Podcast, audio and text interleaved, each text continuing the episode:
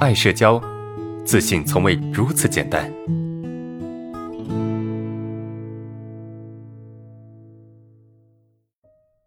我们来看第二个问题啊。由于小时候经常被父母忽略啊，长大后整个人呆呆的。两个人走时，我跟别人有话聊，三个或三个以上就成了旁听者啊，甚至被忽略。因为我就会陷入到一种倾听、观察他们的习惯中啊，来不及接话，也因此被忽略。还有几次我试着说了话啊，但没人接啊，不喜欢这种尴尬或者被忽略的感觉。我想问一下，三人以上应该怎么去接话呢？怎么可以做到让我正常的融入他们的对话中呢？首先，第一点哈，你得明白，你得明白，就是当两个人的时候，你觉得还好，因为他他就是跟你一对一嘛，你们能够去聊天。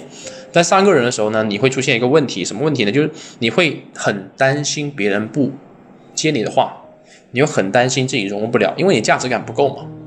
自我价值感不够之后，你就会觉得他们两个会更好，对吧？我跟他们之间关系不好，这个是什么？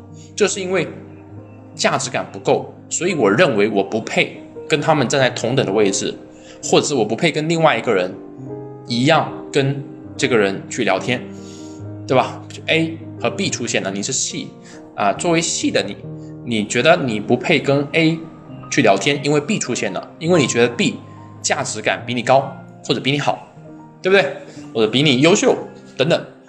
这些是什么？是我们自我价值感不够导致的。好，当我们自我价值感不够之后呢，会怎么样呢？我们就会觉得，啊，我们就会觉得别人肯定不理我啊，别人肯定不喜欢我，对吧？所以我说话呢，肯定也没有人去理会我。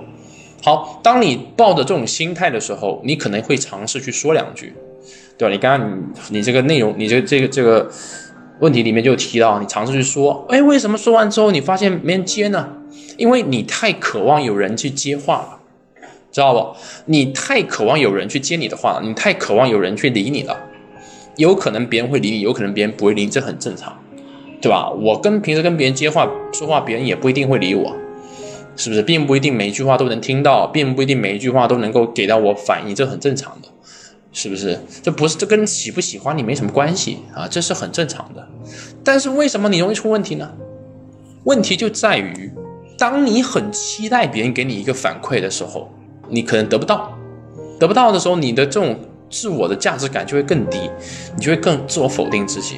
所以久而久之啊，你就会特别害怕两个人以上的这种环境和场合，因为你通过你的行动，对吧？不断的去验证，不断的去告诉自己说，哎，我只要两个人以上，别人就不喜欢我。但其实不是的，哎，为什么不是？因为我们有另外一种学员。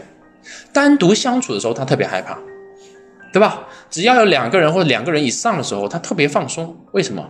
因为他觉得啊，单独相处的时候他说不出来话，但是人多了，他至少可以在旁边听，是不是？这又是又是什么心态呢？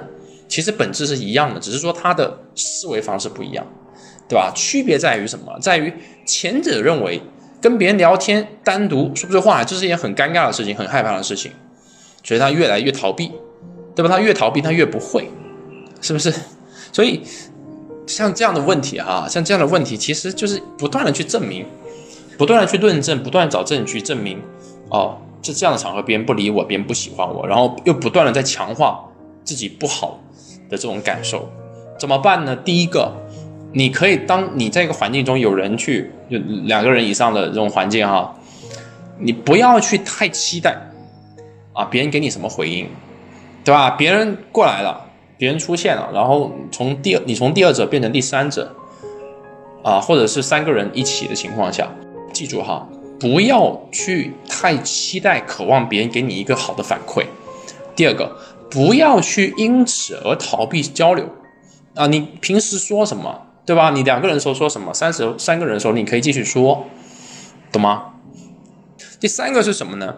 第三个就是不要因为你跟其中一个人聊天而觉得另外一个人被你忽略了，然后他就会恨你，就会讨厌你啊！不要这么觉得，因为不是每个人的想法都跟你一样的，不是每个人都觉得只要对吧，一会儿不跟他聊天啊，他就被忽略了，他就会有那种很强的得失心啊，那是你觉得啊，不是别人，懂吗？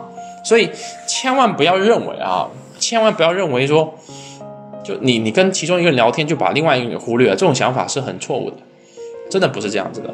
好，只要你能够做好以上三点，对吧？不断的练习，那么这个状态是可以得到改变的。